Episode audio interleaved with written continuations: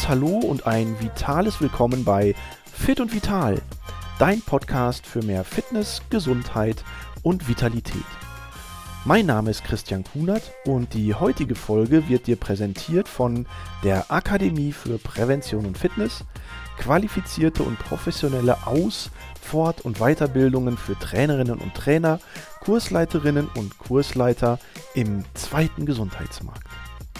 Heute soll es mal um das Thema Skifahren gehen. Wie fit hält eigentlich Skifahren und was brauche ich, um gesund auf und noch besser gesund von der Piste wieder runterzukommen?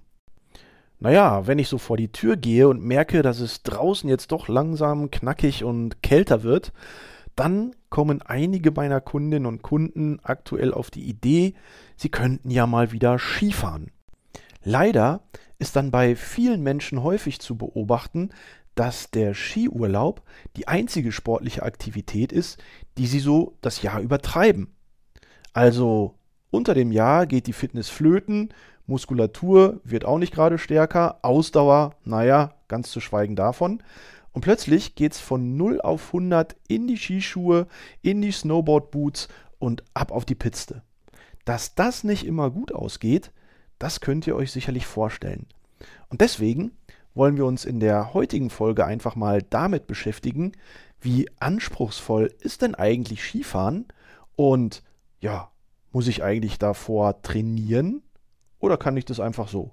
Und um dem Ganzen direkt den Gar auszumachen und all denen die Luft rauszunehmen, die sagen, ja, einmal im Jahr Skifahren, das reicht mir vollkommen.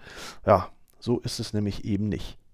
Denn Skifahren aus Trainingssicht betrachtet ist schon eine ziemlich anspruchsvolle Geschichte.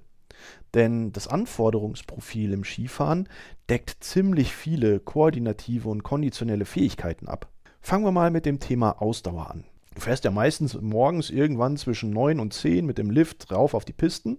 Und wenn du selbst nur bis zum Mittagsbreak bleibst, dann hast du so drei, vielleicht vier Stunden, die du unterwegs bist.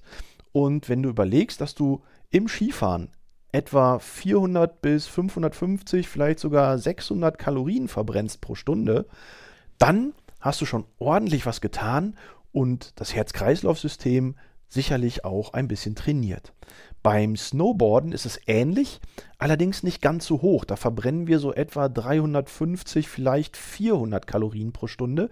Aber auch das ist ein ordentlicher Wert und beides zusammen, wenn man das mal so vergleicht, das kann man schon mit einer ganz entspannten Joggingrunde im Flachland und bei gutem Wetter vergleichen. Ja, neben der Ausdauer brauchst du natürlich ordentlich Kraft, Kraft, Ausdauer, insbesondere in der Beinmuskulatur, die uns ja die Pisten runterwedelt, aber auch natürlich in der Rumpfmuskulatur. Der ganze Körper ist quasi beim Skifahren auf Spannung und auch das muss ja über mehrere Stunden gehalten werden.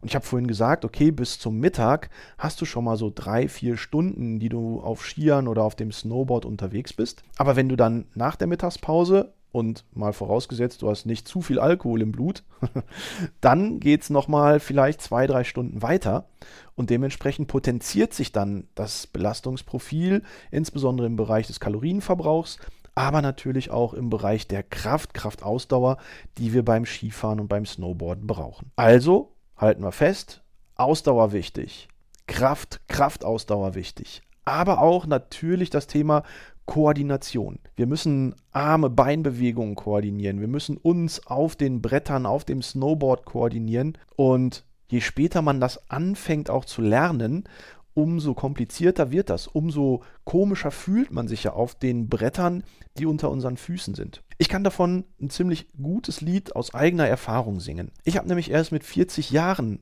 Skifahren gelernt und wie ihr mittlerweile wisst, ich habe einiges sportlich im Programm gehabt in der Vergangenheit, bin selber ehemaliger Profisportler, habe Sportwissenschaften studiert, habe mir viele, viele Sportarten selber beigebracht oder im Studium kennengelernt. Aber Skifahren stand bis zu meinem 40. Lebensjahr überhaupt nicht auf der Agenda. Und so habe ich gedacht, okay, mit 40 wird es einfach mal Zeit, auch diese Sportart mal auszuprobieren. Und wie ich halt so bin, bin ich relativ selbstbewusst an die ganze Sache rangegangen und habe gesagt, okay, ich mache das selber. Und genau das war der erste Fehler. Ich bin nämlich in Skiverleih gegangen, habe mir das komplette Equipment besorgt, bin dann mit der Gondel rauf auf die Piste und dann stand ich da oben. Skischuhe hatte ich an, fühlte sich schon mal erstmal komisch an und dann habe ich mir die Skier angezogen. Hm, das war der zweite Fehler. Denn ich wusste überhaupt nichts mit diesen komischen Dingern unter meinen Füßen anzufangen. Das fühlte sich komisch an. Ich wusste nicht, hm, wie muss ich da überhaupt irgendwas machen, um vorwärts zu fahren, geschweige denn links oder rechts rum oder bremsen. Gesagt, getan, habe ich mir dann einfach mal einen Skilehrer genommen. Dann sind wir ein bisschen Schneeflug gefahren, dann haben wir ein paar Übungen gemacht mit den Stöckern in Vorhalte oder mit den Armen zur Seite und all diese Dinge, die ihr vielleicht, die schon lange Skifahrt, die ihr so auf den Pisten in den Skischulen beobachtet. Das war für den ersten Tag auch ganz witzig, aber irgendwie ging es bei mir nicht weiter. Ich habe das vom Kopf her überhaupt nicht umgesetzt bekommen. Das heißt, koordinativ ist Skifahren absolut anspruchsvoll. Und je jünger man ist, desto leichter fällt einem Skifahren zu lernen. Deswegen hier an der Stelle meine kleine Empfehlung, out of the box. Kinder lernen Skifahren am besten. Je kleiner sie sind, je jünger sie sind, desto besser können sie Skifahren lernen. Meine Oma hat ja immer gesagt, was Hänschen nicht lernt, lernt Hans nimmermehr oder nur schwer.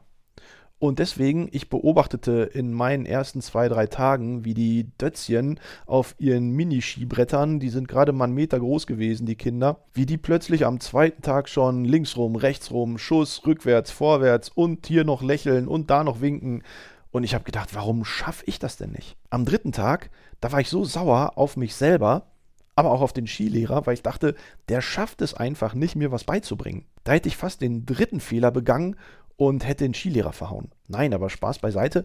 Natürlich lag es an mir, an meiner Performance und an meinem Verständnis der Bewegungsabläufe. Und dann irgendwann hat es Klick gemacht. Und plötzlich konnte ich fahren. Links rum, rechts rum, wurde immer mutiger, immer mehr Selbstbewusstsein, immer mehr Selbstvertrauen kam hinzu. Und die nächsten zwei, drei Tage, da lief es echt gut. Ja, und dann habe ich den nächsten Fehler gemacht und habe meiner Frau gesagt, sie soll mal ein Video von mir machen. Ja, und der letzte Fehler war dann, dass ich mir dieses Video auch angeschaut habe. Und ja, ich habe mich überhaupt nicht wiedererkannt, weil Eigenwahrnehmung und Fremdwahrnehmung, das war so weit voneinander entfernt, dass ich mich auf diesem Video erst überhaupt gar nicht gefunden habe. Ich habe meine Frau gefragt, sag mal, du solltest auch mich aufnehmen, aber wo bin ich denn da? Ja, und dann hat sie es mir gezeigt und ich konnte es kaum glauben. Das sah so anders aus, als es sich für mich persönlich auf den Skiern anfühlte. Das war schon echt erschreckend. Naja, mittlerweile ist es so, dass ich recht gut die Pisten runterkomme.